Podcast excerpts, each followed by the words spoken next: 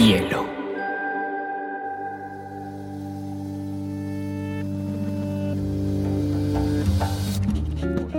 con la noción de estilo tal como se La lectura debe ser una de las formas de la felicidad y no se puede obligar a nadie a ser feliz. Pero no tengo idea de lo que va a suceder después. Entonces un libro debe escribir esa situación. Y digamos que lo es, el cuento se escribe así. Y a mí la, la cosa más importante que me ha pasado en la vida ha sido aprender a leer una pizca de exageración en esa frase. Este episodio de Biblioteca Personal es patrocinado por Café Matiz. No hay mejor combinación de maestría para acompañar nuestras lecturas que con un delicioso café colombiano. Hola a todos, estamos en un nuevo episodio de Biblioteca Personal. Tenemos un personaje muy multifacético, escritor, columnista, académico, que le fascina el fútbol, que le fascina la historia, que ha sido actor. No sabría todas las cosas, pero es Juan Esteban Constain, sin duda un personaje raro y curioso, pero muy interesante para los lectores y evidentemente para el discurso público. Juan, qué rico tenerte por acá. No, pues yo feliz de estar aquí. Este es uno de mis podcasts favoritos, entonces un honor venir hoy a, hablar con ustedes. No, muy contenta, Juan. Eh, Juan, hay una de las cosas que más me parece interesante, obviamente quisiera arrancar con tu, con tu cercanía a los libros. Entiendo que cuando eras joven y vivías por allá en Popayán, tenías una familia muy culta y particularmente tu abuela materna tenía una gran variedad de libros de historia que te acercaron a los libros. Cuéntanos un poquito de eso. Pues sí, mi, mi abuela materna, que se llamaba Blanca Aragón de Popayán, era hija de un historiador que se llamaba Arcesio Aragón, y en mi casa había biblioteca, que no era grande ni descomunal, pero sí había libros viejos. Yo me acuerdo, por ejemplo, de la colección de don Jorge Roa, que eran como 25 volúmenes de principios del siglo XX, que era una selección de todo lo que había que leer para estar enterado de las cosas del mundo desde Colombia mm, en los años 10 y 20. Y ahí en esa colección de Jorge Roa había discursos de Bolívar, había cuentos de Kafka, había poemas de Goethe. Entonces yo tenía como una cercanía olfativa y física con esos libros y leí muchas cosas allí sin saber que eran importantes ni nada. Yo debo decir que, que en mi casa no había tampoco como una imposición forzada por las cosas de la literatura y de la cultura, era más bien un destino natural, eh, porque toda esa rama de mi familia paterna, dije mi abuela materna, no, es mi abuela paterna, que es de Popayán, eh, toda esa rama de la familia se dedicó siempre a cosas como humanísticas, para decirlo pues eh, de forma pomposa, pero en realidad bohemias. Eran actores, eran eh, libretistas, dramaturgos, pintores. Yo siempre he dicho que si alguien decía que iba a estudiar economía o medicina, ponían el grito en el cielo. No les gustaba que nadie se dedicara a algo normal. Siempre había que buscar alguna conexión con, con el arte. Entonces, eh, pues esa es como mi iniciación.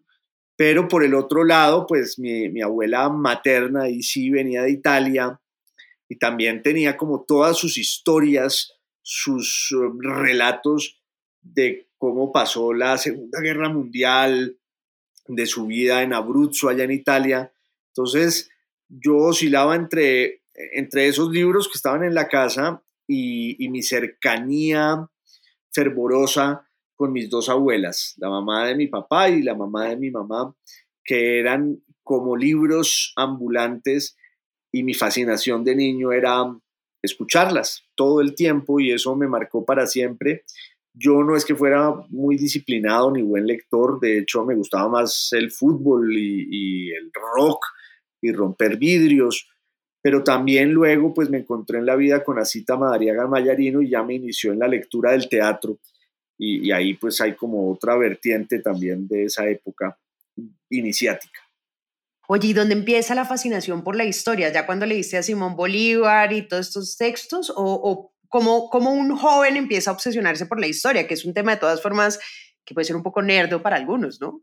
No, sí, justamente por eso, porque había como esos libros allí en, en, la casa y la mayoría de ellos pues eran eh, de temas históricos. Entonces, yo sí tenía una gran curiosidad por, por el pasado, por algunos momentos de la historia colombiana. Y eh, luego eso como que coincide con otra de mis pasiones, que es, como te decía ahora, el, el rock y la música, porque a ese mundo me aproximé no solo desde el punto de vista vivencial de escuchar eso y, luego aprender guitarra y en fin, sino que también me, gustaba enterarme como de los antecedentes de eso que me estaba deslumbrando. Entonces fui llegando al blues y, como que el pasado me resultó siempre un objeto de conocimiento y de eh, disfrute que, al final también va coincidiendo con mi vocación pues, de historiador, que luego empezó a competir con la de la, de la literatura y realmente pues se impuso ya eso, la ficción, la novela, pero, pero también desde niño sí tenía una gran curiosidad por, por el pasado que explica tantas cosas y que es, como dije ahorita, una de las formas de la, de la felicidad desde el punto de vista intelectual. Cuando fue la pandemia, me acuerdo que creaste como unos cursos, unas tertulias en línea que se volvieron súper famosas. Todo el mundo quería estar con Juan Esteban, todo el mundo hablaba de los cursos de Juan Esteban y pasabas pues por todos los hitos históricos.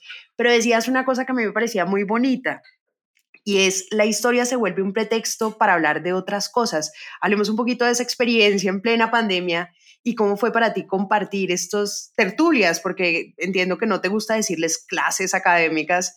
Bueno, es que yo pues fui profesor universitario mucho tiempo, pero luego, como te decía, se impuso en mí más la vocación literaria y la decisión clarísima de dedicarme a escribir novelas y a escribir libros de literatura. Entonces encontré como una fórmula para eh, renunciar a la academia, que tiene cosas que me encantan, otras no tanto, y encontré ese espacio pues de mis libros, de lo que escribo, de la columna, pero igual quedó allí como vigente eh, un ejercicio que yo tuve paralelo a la parte más formal de la academia, que eran como unas tertulias yo a veces les digo señoreras en el mejor sentido de la palabra, que eso lo organizó siempre mi esposa con, una socia suya, Carmen Alicia Villamizar, y ellas tenían una casa que era como uno de esos salones franceses pues del siglo XVII o XVIII, a donde yo iba y daba unas charlas y, y, era con vino y, y, con algo de comer y unos pasabocas y hablábamos de muchos temas. Y cuando empieza la pandemia muy rápido, mi esposa toma la decisión de eh, volver ese espacio virtual, con la idea al principio de que iba a ser casi una réplica exacta de lo que teníamos en la casa de Carmen Alicia, pero realmente es que la, respuesta desbordó esa, esa expectativa porque pues se triplicó, se multiplicó.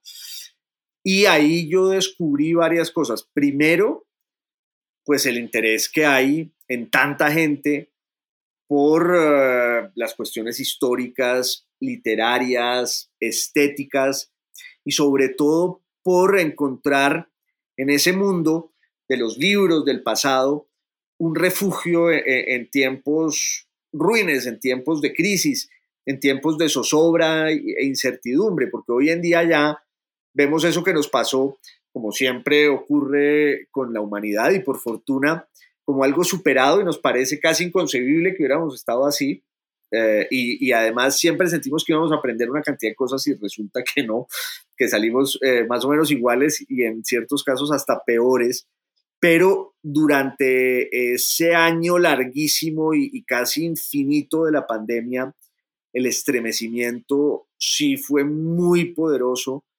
Y entonces yo pensaba en los distintos momentos pestilentes que ha habido en la historia de la humanidad que se han caracterizado como por eh, una voracidad intelectual y literaria que coincide con la sombra de la plaga, digámoslo así, y, y este caso del COVID no fue la excepción. La gente quería refugiarse en otros temas que eran como una válvula de escape en la literatura y en la historia para paliar un poco el miedo ese que teníamos todos de que, de que en cualquier momento pues eh, la peste y la muerte llamaran a nuestra casa. Tú, de hecho, alguna vez mencionabas que pasaba lo mismo en el Decameron de Boccaccio, ¿no? Como ese resguardo, comparabas como la experiencia que tuviste con, con, con este gran libro de la literatura que habla también de la peste.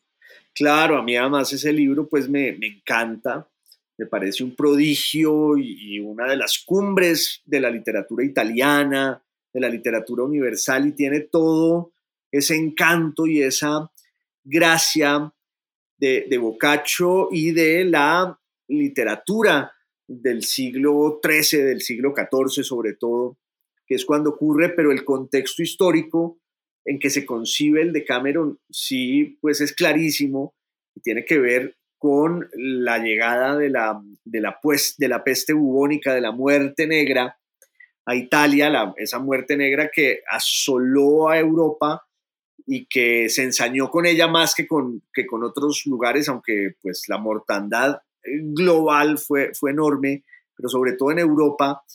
Y eh, el, el Decameron en últimas no es sino eso, usar eh, el miedo frente a la muerte y a la enfermedad como un pretexto para ir entrelazando historias que se vuelven un fármaco en el sentido doble griego de la palabra, que es un veneno y es un remedio y es un camino de evasión que al final termina redimiendo la vida de esos 10 personajes que se encuentran ahí a las afueras de Florencia huyendo de la peste y que al final tienen el refugio y el remedio de la literatura. Juan, una de las cosas que me, que me llama mucho la atención de todas estas tertulias que hacías es obviamente esa, no sé si esta palabra exista ni siquiera, desacademización del conocimiento, ¿no? Y me preguntaba esta mañana cuando, cuando estaba preparando parte de esta, de esta conversación es, ¿cómo le ha ayudado a Juan Esteban, que tú además llevas muchos años enfocado en la literatura, en la lectura, en leer, cómo te ha ayudado esa literatura? a acercarte y a promover la historia? ¿Cuál es esa relación entre la literatura y la historia? ¿Y cómo ves tú en la divulgación y la promoción de este conocimiento hacia otros? Pues eh, ahí planteas muchos temas que obviamente están relacionados entre sí y son todos muy relevantes, porque yo creo que hay sociedades acomplejadas y, atormentadas y esos complejos y esos tormentos se reflejan en, los miedos que tiene la gente. Eh, en nuestro medio, por ejemplo, y digo como en el ámbito de la lengua española, pero en el contexto colombiano en particular, hay un cierto desprecio por la divulgación, porque a veces, eh, en el caso de la historia, parecería como si la divulgación fuera la eh, banalización del conocimiento histórico y casi un abaratamiento del discurso, como si no se pudiera ser riguroso y, ameno a la vez, y como si la amenidad atentara contra el rigor histórico. Yo te digo, yo pues en estas charlas suelo tener un público muy variado y, ese es mi punto de partida. Yo necesito contar la historia y tratar de pensarla porque, porque el objetivo verdaderamente es ese, tratar de comprender y pensar la historia. O sea, cuestionarnos una cantidad de eh, conocimientos que tenemos allí para poder lograr, ojalá, una explicación del pasado y sobre todo del presente. Entonces yo tengo un público muy variado, gente que sabe mucho, que ha leído mucho y otra que no ha leído casi nada y que nunca tuvo ese interés entonces, mi objetivo desde el punto de vista narrativo es que yo pueda concebir como un relato histórico que sea lo más riguroso posible y también lo más accesible para toda clase de gente. y en eso pues hay una serie de maestros que para mí han sido siempre muy importantes, pero pues, pues lo que te decía ahorita, yo realmente trataba de ser muy riguroso, de compartir lecturas que a la gente le sirvan, porque como, como se dice en el mundo del teatro y de la televisión, al final uno lo que hace es ponerse en situación.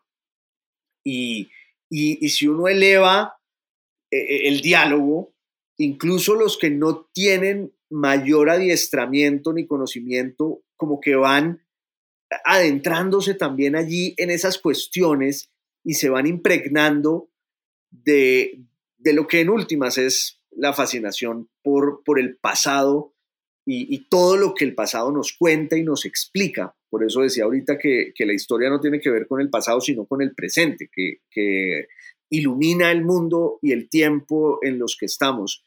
Entonces, pues yo lo he hecho siempre así y, la literatura, para responderte a la pregunta, sí me sirve mucho, porque en últimas el, propósito de un escritor de ficciones es que el lector no abandone el texto el gran fracaso del, autor de ficciones es que el lector se vaya.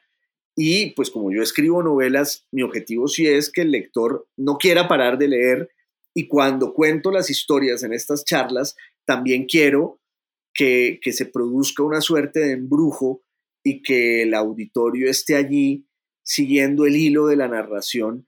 Ah, menos mal, pues la historia es tan rica en anécdotas y en deslumbramientos que, uno es solamente un vocero, un amanuense de, ese mundo deslumbrante y, en últimas mi propósito, tanto como escritor como en las charlas históricas, es el mismo, que, que el lector no se despierte. Juan, hay una cosa que me llama mucho la atención y es claro, cuando uno ya se pone a leer o a estudiar a Poe, a Orwell, a Kafka, como estos grandes clásicos, que sé que eres un obsesionado también por los clásicos, sí empieza a ver que tienen una relación directa con la historia universal. O sea, uno empieza a ver en el cine, en la música, en la cultura popular, cómo estos textos que la gente ni siquiera, tal vez ni siquiera ha leído, ni han profundizado, pues sí influyen, ¿no?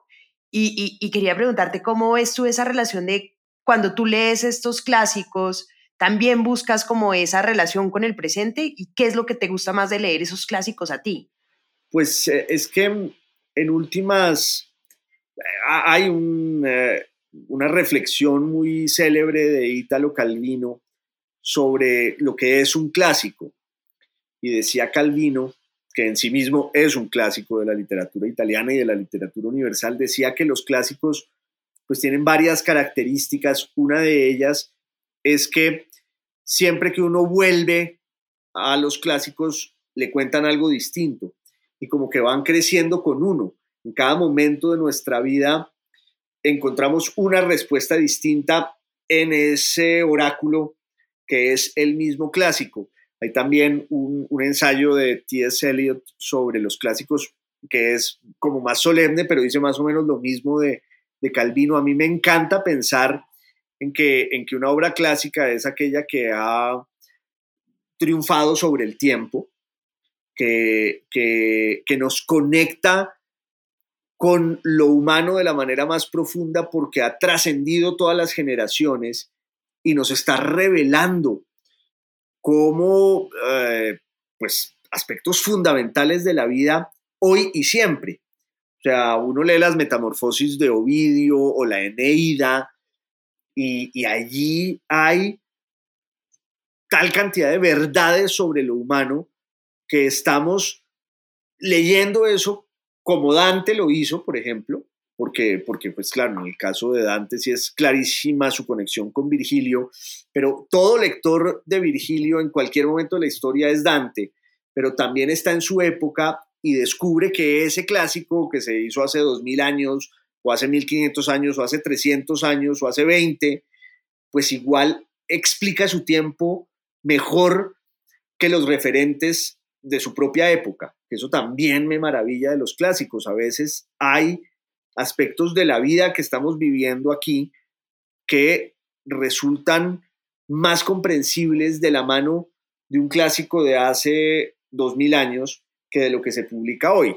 Entonces, eh, pues sí, yo, yo tengo esa, esa devoción de los clásicos que tampoco es acartonada, que tampoco es forzada, porque, porque también los clásicos tienen un problema y es que se vuelven como libros sagrados, libros de culto, y aplastan a todo aquel que quiera llegar a, su templo, como que, como que es una carga abrumadora, pero tienen algo bellísimo y es que son también el antídoto contra eh, ese lastre ruinoso que de ellos ha hecho el establecimiento y la escuela. Entonces, como que, como que su secreto está dentro de ellos mismos. Por ejemplo, el Quijote. Quijote pues es el libro más feliz de la historia de la literatura universal y desde el principio hasta el final es un libro festivo y para carcajearse. Y claro, se volvió semejante cosa eh, sagrada, intocable. Entonces uno se adentra de la mano de los clásicos a los clásicos y descubre como todo su desparpajo, su gracia, su rebeldía. Y, eso es lo que más me gusta a mí de, de ese mundo. Oye, hablemos de tus clásicos de cabecera. No te voy a pedir tus escritores porque eso sería como, como una ofensa, pero seguro si tienes unos clásicos que dices, bueno, Chesterton es uno de tus favoritos porque creo que lo nombras en todas partes. Es más, yo creo que en tu casa no está ni la Virgen ni Jesucristo, sino debes tener por allá una foto de él y todo, o una ilustración o un dibujo. Pero eh, evidentemente me gustaría saber cuáles son esos que tienes en, dentro de tu gran colección y biblioteca de libros extraños, raros, clásicos y manuscritos. ¿Cuáles y por qué te gustan tanto? Bueno, hay, hay muchos. Eh, y pues Chesterton, sin lugar a dudas, es uno de ellos. Pero en realidad, mi Dios mayor que además fue el que me introdujo y me presentó a Chesterton, es Charles Dickens. Mm. Eh, entre otros porque yo leía a Dickens cuando ni siquiera sabía que me interesaban de verdad los libros ni la literatura. O sea, es una de esas compañías casi de la infancia o por lo menos de la primera adolescencia. Y, y yo, libro de Dickens que cayera en mis manos, eh, yo no lo podía soltar y me acompaña desde entonces. Y yo tengo una expresión como para definir mi amor por Dickens y es que cuando lo leo es como llegar a la casa de mi mamá. O sea, yo abro, yo abro una página de cualquiera de sus novelas y siento como una hospitalidad que, que es irrepetible porque tengo otros autores que me gustan muchísimo y que, están casi al, nivel de Dickens en mi iconostasio, pero esa sensación de plenitud la siento con él. Eh, hay otros un poco atípicos, eh, me pasa con Álvaro Mutis, con García Márquez, pero, pero de los grandes pues, de, la, de la literatura, eh, pienso en, en un autor latino del siglo III muy particular que se llama Aulo Gelio, que entre otras es mi nickname en, eh, en, Twitter, que es como el inventor del ensayo como género. Es un autor que me fascina. Me gusta mucho Natalia Ginsburg, uh, Giuseppe Tomasi di Lampedusa. Ah, me gusta mucho Alfonso Reyes, que creo que era uno de los más grandes prosistas de la lengua española. A mí me encanta la poesía entonces tengo una debilidad eh, enorme por, los grandes poetas. Ahí he estado releyendo a Enrique Molina, no, pues Quevedo, Cervantes, eh, el doctor Johnson, es que eh, la lista es realmente interminable, pero si hubiera que escoger uno, el que me acompaña siempre y con el único que yo tengo esa sensación que te digo de estar como en mi casa, es Charles Dickens. Espectacular. Juan, ahí sé que siempre andas con un libro raro debajo del brazo. Hablemos un poquito de esa extraña biblioteca, sobre todo por una frase muy controversial que dijiste. No la quiero refutar, pero quiero que la conversemos porque realmente llama mucho la atención. Lo importante no son los libros que uno tiene, sino los que le faltan. es que claro, cuanto más grandes son las bibliotecas se hacen más pequeñas realmente porque cada libro que entra en una biblioteca como que va cerrando la frontera frente a todo aquello que, se, que está por fuera y que, y que es virtualmente infinito. Entonces, eh, pues yo no tengo eh, ni un prurito ni una obsesión cuantitativos con respecto a los, a los libros, pero pues desde que me volví lector desaforado, sí quise tener una biblioteca, eh, pues además con, con, con, con, la fortuna y la posibilidad siempre como de, de, buscar a los autores, ojalá en su, en su idioma, en su lengua, y también con, la certeza de que muchas veces en las librerías de viejo uno consigue joyas mejores que las que hay en las librerías pues, de, libros nuevos y, y, a precios muchísimo mejores, eh, porque pues uno depende siempre de, de la vida azarosa del librero que de pronto está bien económicamente, pero hay otros días en que no ha pagado el arriendo y entonces deja ir eh, cualquier joya a precio de papel mojado. Yo, por ejemplo, aquí en, en, Bogotá conseguí la primera edición en toscano del Orlando Furioso de Ludovico Ariosto a un precio risible, a un precio inconcebible. Entonces, pues sí, a mí, a mí me gustan mucho los libros como, como objetos que acompañan al, al lector y que son una promesa siempre de algo que se nos va a revelar. Eh, hay, uno puede acumular libros y no siempre leerlos. Hay incluso quienes solo se dedican a acumular libros, no son lectores.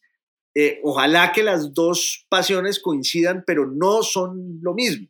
O sea, comprar libros es distinto a leerlos.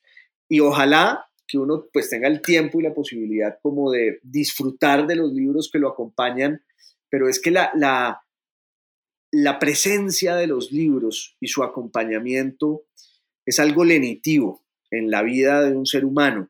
El ambiente que te dan, como la seguridad y, el consuelo, el consuelo de ver una biblioteca llena de esas promesas que en cualquier momento nos permiten de la nada hacer una tertulia, pues con las mejores voces de la historia. O sea, uno coge un libro de Conrad y después ve que ahí hay un diálogo con un libro de Borges y, por eso al final eh, las bibliotecas son la especie inequívoca del, del paraíso y cuanto más libros hay en una biblioteca, más pequeña es.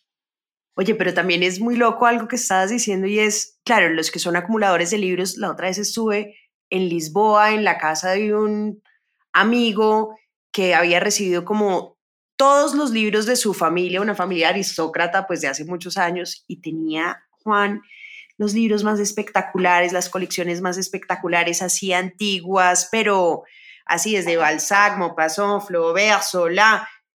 Y él me decía como, yo tengo todos los libros, pero no tengo ni idea qué tengo. Y yo, pero ¿qué has leído de, por ejemplo, de la novela francesa del siglo XX? No, yo no sé qué tengo ahí un no lector. Y yo decía, tiene un castillo como el de la Bella y la Bestia, lleno de todos los tesoros. Y tú dices, claro, cuando yo compro un libro, sé que es un tesoro y sé por qué es importante, pero también pienso en lo irónico de la gente que tiene libros en su casa, que los compra por un criterio tal vez estético o los guarda heredados por un criterio estético, pero que no significan nada. Tú te imaginas tener como la primera versión de Charles Dickens que uno dice, eso vale oro pero para alguien que lo tiene ahí y no lo valora, es una tragedia.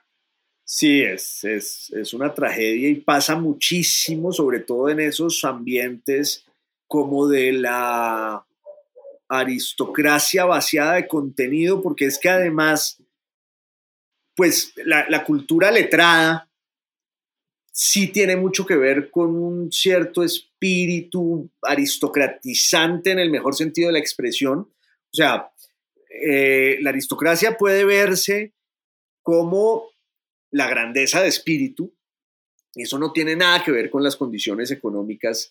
Y, yo tengo muchos ejemplos de aristócratas que he conseguido y que vivían en la ruina y con la ropa raída, pero que eh, tenían esa altivez del alma que da el conocimiento y que da la literatura. Pienso en, en un borracho maravilloso que fue un gran amigo mío y un ídolo que se llamaba Gerardo Bermeo en Popayán, que era un borracho, un borracho que se dedicó en la vida a eso. Él quiso dedicarse a ser borracho, lo hizo con entrega, como tenía que hacerlo, con grandeza.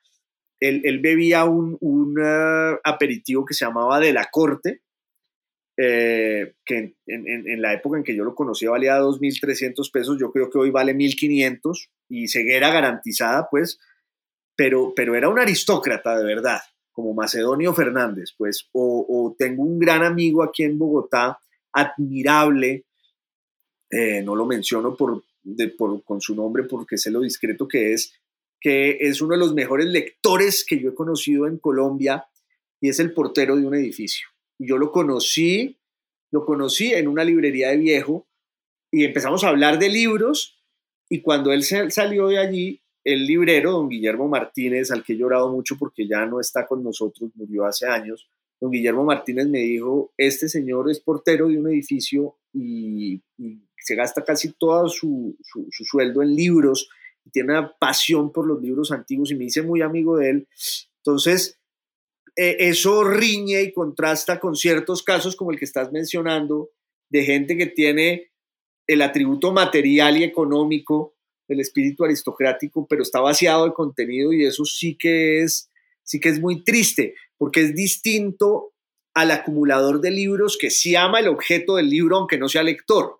Yo hace poco escribí una columna sobre el caso de un personaje en Alemania que se llama Bruno Schroeder, que se murió a los 88 años y, y entraron a su casa y tiene la biblioteca privada más grande de Alemania. Toda la vida lo que él hizo fue acumular libros y montó una biblioteca divina. Además era ingeniero de minas y su casa está diseñada para albergar esa biblioteca y el tipo no era ni un humanista, ni un lector, ni nada. Yo recuerdo una columna divina de Javier Marías que cuenta de un personaje en Oxford que tenía una librería de viejo, muy buena. Y eh, Javier Marías entró una vez a esa, a esa librería y entonces dijo, me llevo este libro y el, librero le dijo, no, no está a la venta. Entonces Javier Marías dijo, bueno, entonces me llevo este otro. No, tampoco está a la venta. Y entonces, entonces Marías le preguntó al librero, ¿y, cuál está a la venta? Y el tipo le dijo, no, ninguno. Entonces Marías, intrigadísimo, le preguntó que cómo era eso de una librería de viejo que no vendía los libros. El tipo se lo llevó a un rincón y le confesó que él lo que había hecho toda su vida era comprar libros y su orgullo era su biblioteca. Y él no podía compartir ese orgullo con nadie porque nadie iba a visitarlo ni nada. Entonces él montó una librería para que la gente entrara y él pudiera enrostrarle a todo el que llegara a su librería su biblioteca. Su librería era su biblioteca y él no vendía un solo libro, pero era para que la gente quedara ah, completamente fascinada con lo que él tenía allí y, así se fue ese personaje. Entonces, sí hay como unas características muy particulares de los bibliópatas y de los bibliófilos. Hablemos del olor, Juan, que sé que tienes una relación muy particular con el olor, porque lo primero que haces, según Roberto Pombo, es que agarras un libro y lo hueles. ¿Cómo clasificas tú los libros según su olor?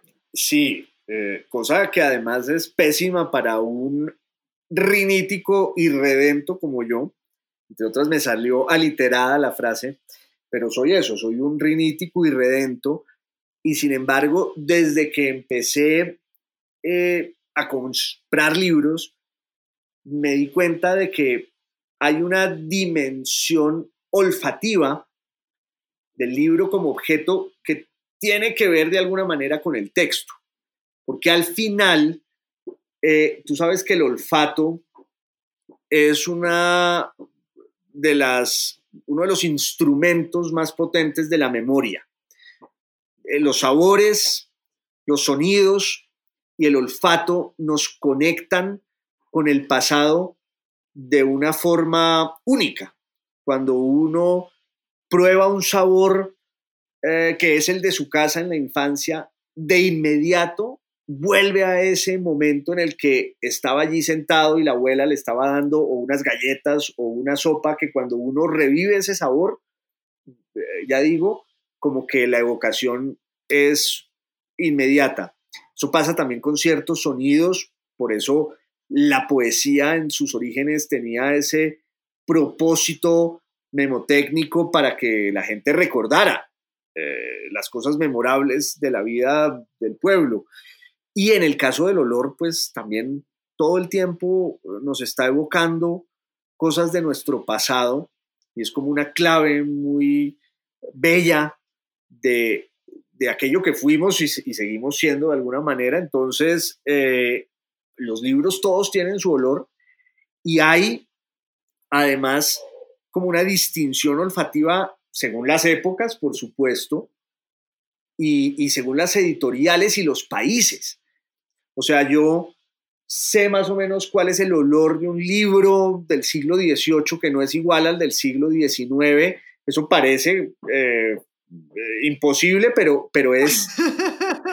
Oye, pero, puedes sacar un negocio y todo, eso puede ser muy interesante. O por lo menos una, una novela o por lo menos un cuento de un catador de libros, pero más allá de la época, que eso pues puede llegar a ser difícil porque también uno depende de los ácaros y depende del depósito donde hayan estado los libros, pero los libros que se hicieron en Alemania en el siglo XIX y en el siglo XX huelen muy distinto a los libros, supongo que tiene que ver con, con la cepa del papel y con el pegante y con la cultura material de la producción del libro, pero eh, uno en, los, en las librerías de viejo en Alemania encuentra libros que huelen muy distinto a lo que huelen los libros de las librerías de viejo en Inglaterra o en Francia. Y por ejemplo en Francia, eh, ya hablando de los libros recientes, a lo que huele un libro de Gallimard es, es único. Es como si ellos le pusieran un perfume propio,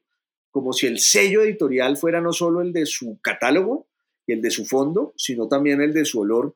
Y eso, por supuesto, a mí me encanta, porque al final uno también se impregna del perfume de los libros que tiene mucho que ver con su texto y uno se acuerda de los textos porque al final eh, ahí está la evocación de aquello a lo que olían. Hay, hay una cosa curiosa, hay un, digamos, medio de comunicación muy particular que se llama Pictoline y dice que la razón por la cual los libros huelen tan bien es porque tienen un componente, el papel tiene un componente que se llama la lignina.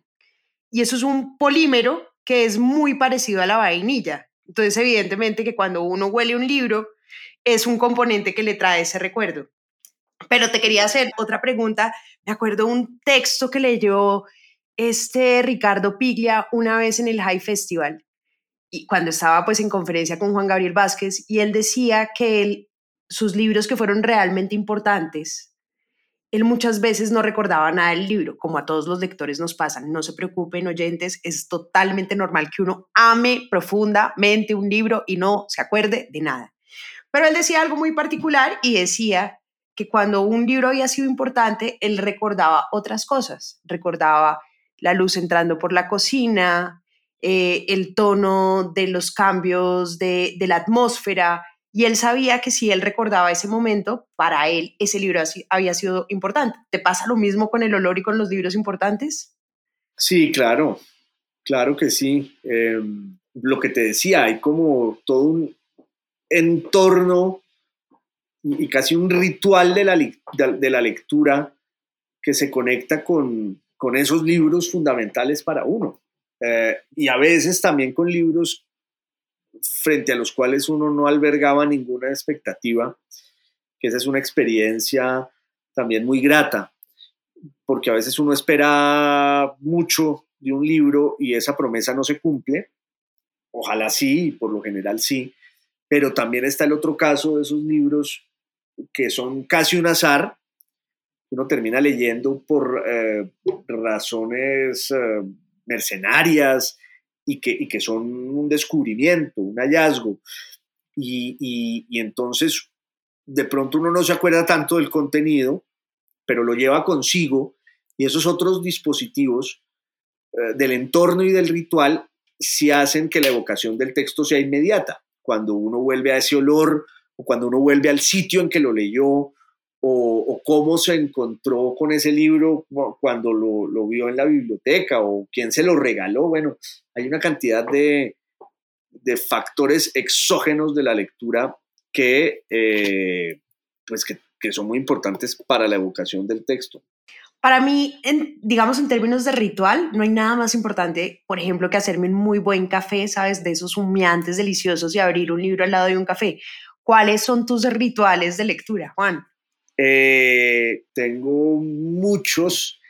Primero lo, del, eh, lo de la cata olfativa, que, en realidad parece pose y, como, como un desplante exageradísimo, pero realmente a mí me fascina oler el libro y si me emociona mucho, pues le doy muchas vueltas, necesito muy buena luz. Eh, y luego lo que me pasa es que, pues, las bibliotecas sí eran Wikipedia antes de Wikipedia, porque los libros están llenos de, hipervínculos, solo que ahora en, el mundo virtual, pues uno cliquea y va saltando ah, y siempre encuentra cosas mejores que aquellas que empezó a buscar y termina completamente extraviado en, en un bosque de la China sin saber eh, por qué llegó allí, pero, pero se encontró con cosas más aleccionadoras, más bonitas. Entonces a mí sí me pasa mucho con los libros de papel, que si hay alguna referencia de algo eh, que me interese, o si hay, por ejemplo, una mención de un libro que yo tengo cerca o que sé que está en la biblioteca, pues voy y lo veo y, y no tengo el prurito de la, lectura rápida. Eh, de hecho, pues cada vez leo menos y, leo más lento. Y leo menos porque me demoro más. Eh, es como una lectura amorosa. Un tío mío decía que, que eso de entrar a cursos de, lectura rápida era como querer entrar a cursos de eyaculación precoz. Eh, y tiene toda la razón. Y yo de viejo ya pues lo que te digo, leo mucho menos porque hay más distracciones, están las series, está YouTube, pero también es porque me demoro más en, el texto que estoy leyendo y, me acompaña eh, durante, durante jornadas mucho más lentas y, y no tengo ningún problema como en dejar un libro e irme a otro que de pronto inicia una nueva lectura hasta el final por una, una alusión allí como eh, que parecía insignificante al principio. Juan, eh, una de las cosas que más me llama la atención es que obviamente eres un lector absolutamente diverso. Por ahí además me pareció raro que leías solamente un libro a la vez, lo cual me parece que la monogamia no aguanta para nada en la lectura, pero bueno, cada cual, cada cual con su monogamia, no lo sé. Pero sí me parece interesante es preguntarte cómo tú has escrito novelas como Cartas Abiertas, Calcio, que es este libro de fútbol que fue súper famoso. ¿Cómo es esa construcción narrativa ya siendo lector? ¿Qué quieres tú llevar a tu obra literaria? Pues sí, eh, a mí sí me gusta mucho la emulación. Yo creo que lo más bello de la lectura para quien tiene una vocación literaria desde la escritura es la posibilidad de maravillarse con lo que hacen los otros y sentir que uno puede emular eso. Mm, y ahí hay tanto de envidia como de generosidad, porque hay ciertos casos en los que uno siente que, que la maestría de los grandes es inalcanzable, pero uno igual quiere transitar ese camino incluso pues con la conciencia de que nunca llegará, pero, pero el intento vale mucho la pena. Hay un momento, yo me acuerdo de, hoy lo he mencionado bastante porque es un autor al que adoro y es uno de mis maestros y me dolió muchísimo que se muriera Javier Marías, que eh, hay un momento de negra espalda del tiempo, que es su libro que más me gusta junto con otro que se llama Vidas Escritas, que yo recuerdo perfectamente estar leyendo por primera vez Negra Espalda del Tiempo y hay unos pedazos de tal destreza narrativa y literaria que, que me daba piedra, que era como una furia diciendo cómo es posible que haya alguien que escriba así de bien, pero al mismo tiempo es una invitación a encontrar uno su propia voz y, como te digo, transitar ese camino. Entonces, eh, yo sí he buscado honrar a mis maestros con lo que escribo. Eh, para mí, la literatura es una forma de pagar esa deuda de gratitud que yo tengo con todos esos escritores que me han hecho tan feliz como lector. Y eso es lo que yo quiero hacer siempre que me siento a escribir. No tengo eh, eh, una visión atormentada de la literatura. Respeto mucho a quienes la tienen y sé que de ahí salen cosas también magníficas.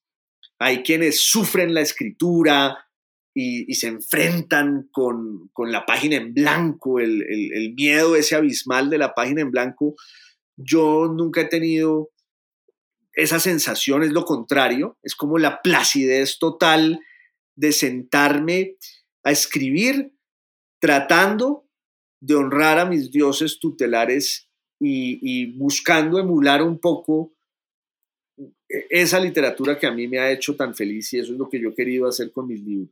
Ay, qué lindo. Además, es lo que seguramente le quieres llevar a tus, a tus lectores. Juan, con respecto, digamos, a la novela histórica, me imagino que eh, es uno de los géneros, estoy asumiendo, no tengo ni idea, de los géneros que te gustan. ¿Cómo es tu relación con esas novelas históricas y quiénes son como esos autores de cabecera en la novela histórica? Pues sí, ahora que te hablaba al principio como de ciertos complejos de culturas acomplejadas, en el mundo en lengua española hay un complejo inexplicable con la novela histórica porque es como si hubiera allí también un declive estético y es como si, como si la novela histórica no pudiera ser una obra maestra o, el género no pudiera albergar una obra maestra, que también pasa un poco con un género eh, formidable que es el de la novela policíaca, que entre otros ha sido el terreno en el que han surgido eh, algunos de los maestros mayores de la literatura y de la novela, entonces, a mí la novela histórica me gusta mucho eh, y, me encanta eh, cómo, por ejemplo, los ingleses o en el mundo anglosajón no hay ese complejo de la calidad literaria con respecto a los géneros. Eh, hay unos autores de novela histórica que para mí son fundamentales. Uno de lengua alemana, aunque era pues como de este ocaso del imperio austrohúngaro, que se llama Leo Perutz, que hizo unas novelas extraordinarias. Hay un autor de novelas históricas y náuticas que se llama Patrick O'Brien, que hizo esta serie de la que, entre otros, hay una película que se llama Master and Commander, protagonizada por Russell Crowe, que ocurre en el mar.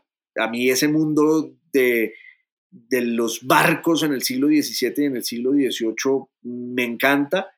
Y el mejor novelista histórico de ese mundo es Patrick O'Brien, aunque ahí está otro que se llama C.S. Forster, que es también grandioso. Hay uno que se llama eh, George MacDonald Fraser, que creó un personaje divino que se llama eh, Harry Flashman.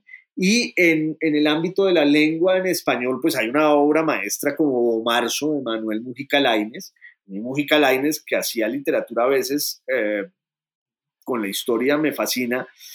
Y hay un, uh, prodigio en nuestra lengua que son las aventuras del capitán a la triste de, Arturo Pérez Reverte, que también tiene el drama, el pobre Pérez Reverte, de que como es un bestseller, muchos lo desprecian y lo consideran un autor menor e insignificante y resulta que es un maestro y su maestría está más que demostrada en todas sus novelas, pero sobre todo en esa saga del Capitán a la Triste. ¿Tú crees, Juan, que de todas formas ver la historia a través de la literatura eh, trae ventajas diferentes a leerlas desde textos históricos y académicos? Claro, claro, porque la literatura permite desentrañar las emociones, permite también ocuparse de aspectos que le están vedados a la historia porque quizás no hay documentos, porque son unas zonas grises en las que no se puede sino especular, aunque mucho de eso también hay en la historia como disciplina intelectual y, digamos que los mejores eh, historiadores son aquellos que tienen una aproximación eh, a sus temas poética, no sé si literaria, respetando siempre el rigor científico de su disciplina, pero los grandes historiadores son grandes escritores. Uno piensa en, en Gibbon, uno piensa en Rodel, uno piensa en Ginsburg, y son autores que escriben bien y yo creo que una de las miserias de las ciencias sociales es que se haya impuesto esa premisa absurda de que eh, las cosas para acreditar su importancia y su rigor tienen que ser incomprensibles. Esa aridez de ese lenguaje académico en últimas es el testimonio de un gran fracaso que deshonra a los maestros de esa disciplina que eran grandes escritores.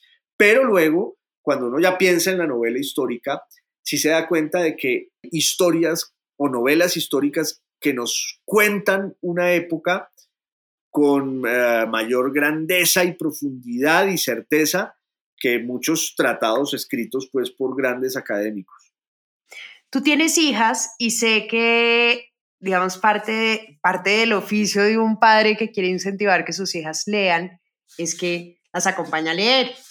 Y sé que les leías Tintín, que es políticamente muy incorrecto hoy en día. Todas las lecturas tienen lectura histórica y si uno quisiera, no sé, recomendarle a un lector, mire, cualquier libro que usted coja, que sea un poquito, ya no sea contemporáneo, sino del pasado, puede ponerle una mirada, cómo se le pone esa lupa y cómo se la pones tú a esos libros. Sí, pues es que, como decía el gran historiador francés eh, Lucien Febvre, la historia es hija de su tiempo, siempre. Y esa es su cárcel, ese es su destino, ese es su lastre, esa es su maldición y esa es su bendición. Eh, nosotros vivimos eh, en una época de profundo revisionismo. Yo no creo que haya una época más revisionista que la nuestra, es decir, una época más obsesionada con purgar y expurgar todos los fantasmas, no solo de nuestro presente, sino del pasado.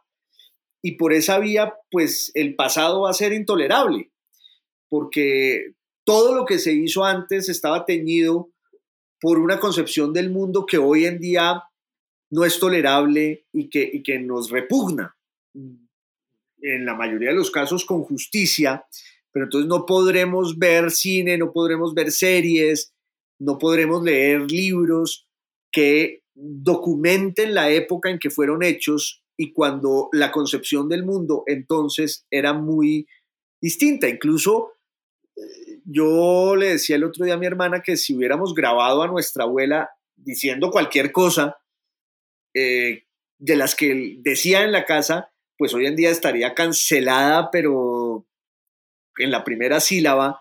Y claro, eh, eh, me parece muy importante y necesario y valioso que haya habido ese proceso de revisionismo como para que detectemos cuáles fueron los defectos de esas épocas pasadas, pero que no nos privemos de, de lo que esas épocas nos legaron en materia literaria, en materia cultural, porque ahí también hay lo que decíamos antes de los clásicos, como una eh, aproximación a lo humano que trasciende esa época y que con su belleza y con su lucidez y con su brillo nos hace entender el mundo en el que estamos hoy y siempre.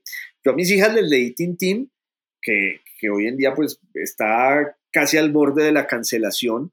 Para los que no, no conocen esa versión, dicen que es colonialista, racista, machista. Y lo es, y realmente lo es, pero a mí lo que me encanta es que ellas, que sí son de su tiempo y que tienen todas esas preocupaciones de los jóvenes de hoy, en su mayoría benéficas, o sea, a mí sí me parece importante eso. Yo debo, debo confesarte que, que no sé si por mis hijas o por qué, evolucionado mucho en muchas cosas que antes me, me atormentaban y, ahora ya no.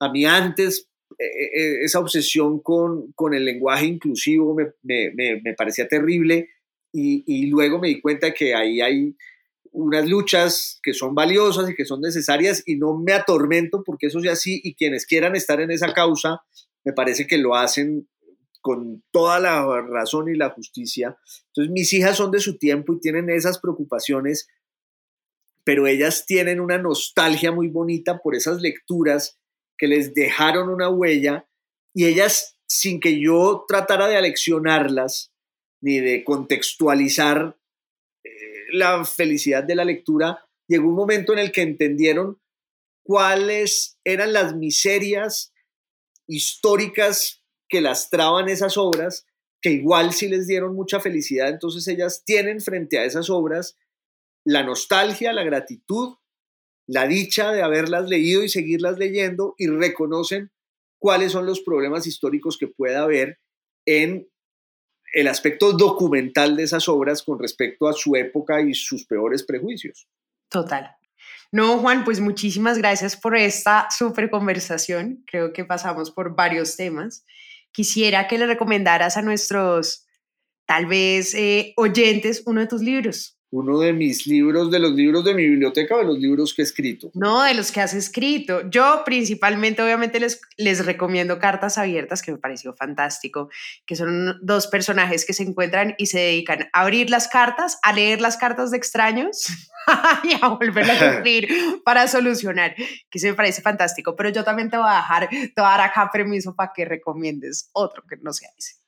No, pues me, me adhiero a tu recomendación, ni más faltaba, porque además eh, me fui muy feliz escribiendo cartas abiertas y lo otro es que traté de hacer algo un poco distinto con respecto a los otros libros. Entonces le tengo un aprecio enorme al protagonista, a don Marcelino Quijano Cuadra, y a estos personajes de los que tú hablas en esa novela y, a lo que se dedican. Entonces yo también pues eh, si hubiera que recomendar un libro, sería el de Cartas Abiertas. Bueno, Juan, muchas gracias por estar acá con nosotros. Yo feliz de estar en mi biblioteca personal. Qué placer haber venido. Gracias por la invitación. Gracias, Juan. Y un abrazo a todos los oyentes y gracias por acompañarnos.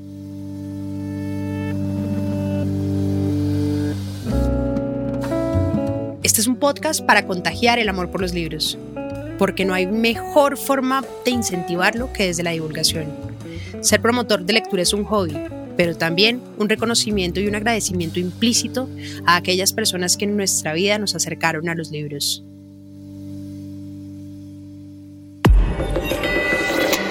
Bielo.